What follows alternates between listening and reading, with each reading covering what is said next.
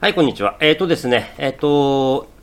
ちょうど時間があって、まあ、祝日もありましたので、えっ、ー、と、コンデンスで、えー、ウィーク1、ウィーク1の、えー、ペイトリオッツアットドルフィンズ、それからベアーズアットラムズ、それからウィーク2の、えーと、ペイトリオッツアットジェッツ、それからベンガルズアットベアーズ、この4試合を、えー、コンデンスで見ることができたので、えっ、と、ざっと、えっ、と、特にあの、若手のクォーターバックについて、感じたことをお話ししようと思います。ちょうどこれだけ見ると、それとそれと、えっと、ブロンコスの試合もね、見てますんで、あの、ジョー・バロー、それからマック・ジョーンズ、ジャスティン・フィールズ、それからトレバー・ローレンス、それから、えトゥア・タゴバイロアを一応一通り見ることができたということで、あと、あと少しあの印象のある部分についても話をします。はい。ということで、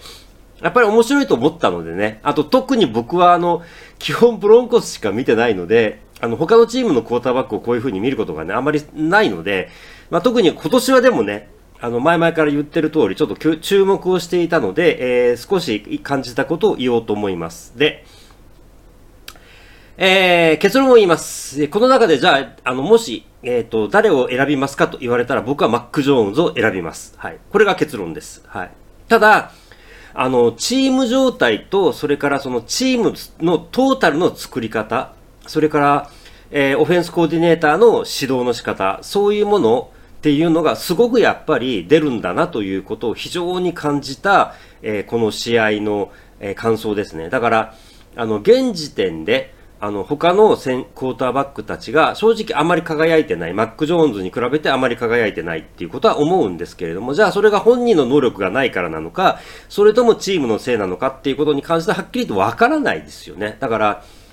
あの、結局さ、僕はね、そこまであの、選手を見る能力があるというふうに思ってないので、あの、結局、出来上がった試合でのパフォーマンスでしか見ることはできないし、そのパフォーマンスっていうのは何なのかっていうと、結局、ヘッドコーチとそれからオフェンスコーディネーターが作り上げたチームのあの、チーム全体での話ですから、じゃあ、そのチームにどれぐらいオフェンスラインの選手が揃ってるのか、えーレシーバー、ランニングバックがどれぐらい揃ってるかっていうことはチーム状況によって違いますんで、クォーターバックが何もかも一人でやらないかいけないチームにルーキーが入ったらそれは苦労するよねっていう話になると思いますから、そういう意味も込めて、あのトータルで見てマック・ジョーンズが一番優れているというふうに言うつもりはないです。ただ、まあ、僕はあの、ブロンコスファンということもあって、もともとそのペイトリオッツっていうのはね、ライバル関係でしたから、今はね、ライバルに見てもらえませんかもしれませんけれども、あのー、まあ、今年はね、いい勝負ができるかもしれないですが、今年当たらないんですけどね。うん。ただ、ずっとベリチックとあのマクダニエルズのやり方っていうのはずっと見てましたし、だからそういう意味で言えば、あのちょっとペイトリオッツの話をしますけれども、あの、まあ、あの、なんていうかな、キャム・ニュートンカットしたのは非常に納得ですね。だから、マック・ジョーンズの教え方は見事です。はい。だから、マクダニエルズのオフェンスっていうものが前々から見てる通り、基本ランドが出ますよ。で、特別すごいタレントの選手がいるわけではない。1.5流、1流か1.5流ぐらいの選手を大体集めて、だけど、トータルで、えー、オフェンスをきちんと組み立てて、で、あのー、基本的なものの考え方として、あのー、ランが出る。で、ランが出るっていう状況の中で、クォーターバックにはミスをしないプレーを求められる。そして、必要きちんと最低限クォーターバックとして、NFL のクォーターバックとしてやるべきことをきちんとやる。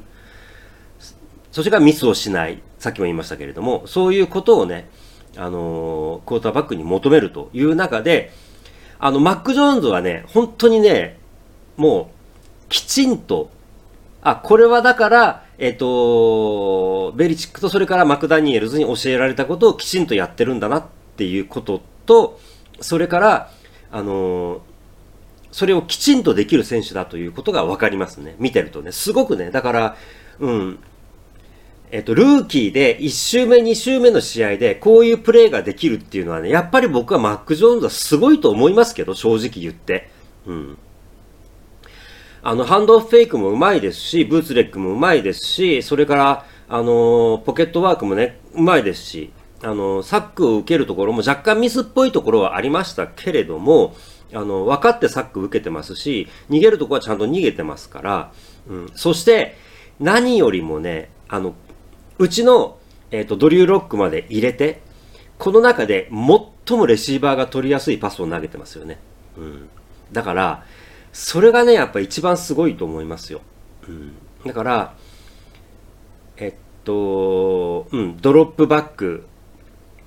スナップを受けること、そして、オフェンスを指揮すること。で、どこまで、現時点でオーディブルをどこまで許してるかはもちろんわからないし、それは難しいだろうなと思うんですけれども、で、えっと、これから先どこまで伸びていくかっていう部分はもちろん分かりませんので、ただ、あの、ペイトリオッツとして完全にマック・ジョーンズで今年は勝つというシステムを作ってるということが分かりましたので、今年のペイトリオッツはもちろん、えっと、高いレベルでえー、勝負した時に、どこまでマック・ジョーンズが苦しい状況になった時に、マック・ジョーンズ一人で何かしなきゃいけなくなった時に、彼がどこまでできるかっていうことは、これから問われることですから、まだわからない状況ではもちろんありますけれども、でも、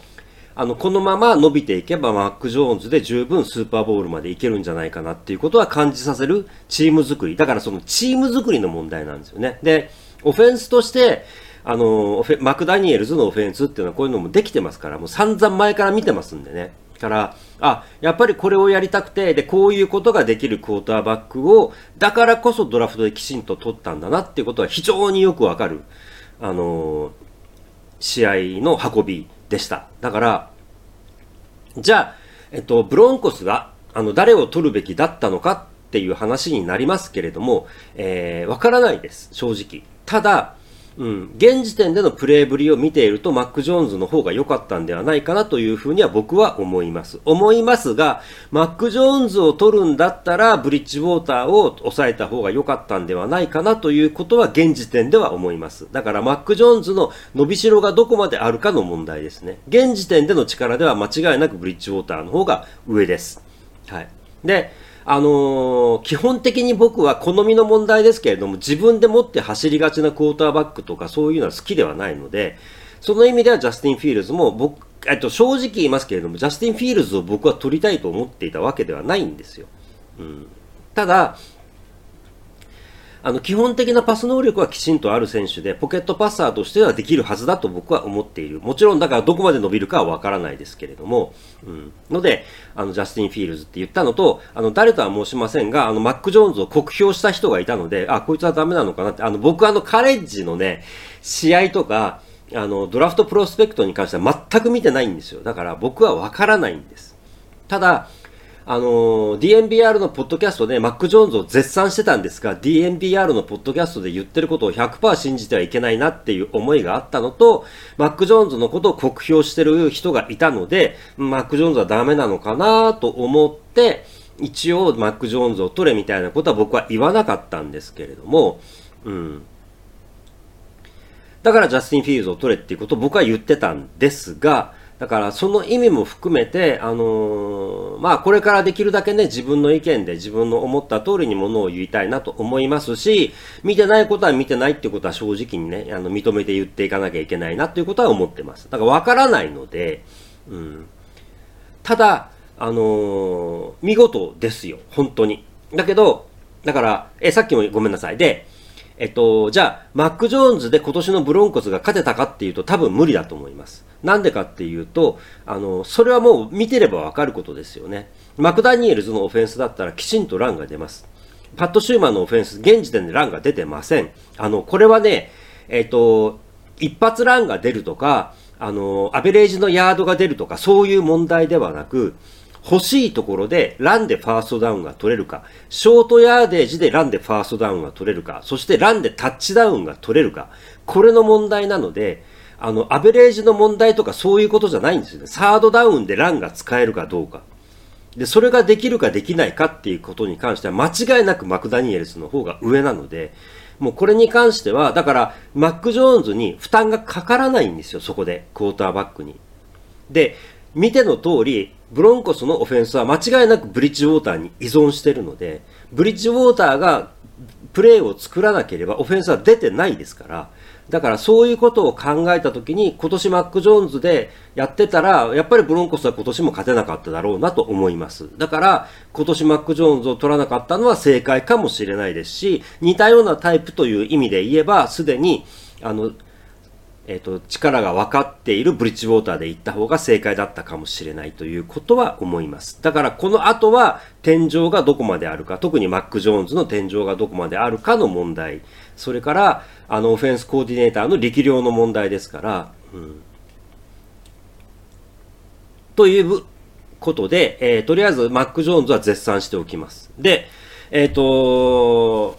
あとですね、ざっくり言いますけれども、だから他のクォーターバックに関して、ジョー・バロー、それからジャスティン・フィールズ、トレバー・ローレンス、それからトゥア、トゥア・タゴバイロア、わかりません。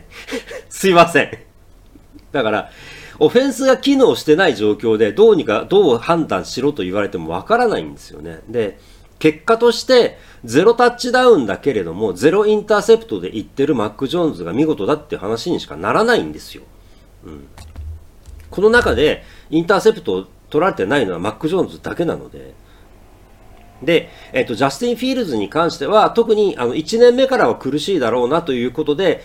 アンディ・ダルトンが先発でいたわけですけれども、ダルトンが怪我をしてしまって、えーまえーと、ジャスティン・フィールズがスターターにならざるを得なくなってますので、これからジャスティン・フィールズがどこまで活躍するかっていうのは問われてくると思います。で、あのー、フィールズにとって心強いのは、デビッド・モントゴメリーっていう素晴らしいランニングバックがいるので、ランが出ますから、あの、そこでね、もう、あの、あまりフィールズのパスに頼らないで済むっていうシステムが組めるはずだと思いますので、そういうところで彼がどこまで活躍するかっていうことはね、えー、これから見ていきたいなというふうに思っております。はい。ということで、えー、結局ね、あの、できてないクォーターバックに関して、ああだこうだ言ってもね、ネガティブなことを言っても、あの、これから先ね、チーム全体のシステムの問題ですから、わからないので、あの、国評は、あの、控えておこうと思います。で、この試合を見て、非常に気になったのは、あの、ベンガルズのレフトタックルの73番、え、ジョナー・ウィリアムス。彼が、ジョナー・ウィリアムスって間違ってないよな。はい、合ってますね。はい。えっ、ー、と、ジョナ・ウィリアムスが、あの、フォルススタート1回は取られたんですけど、あの、常にフォルススタート気味で、よくこれ見逃されたなって思っ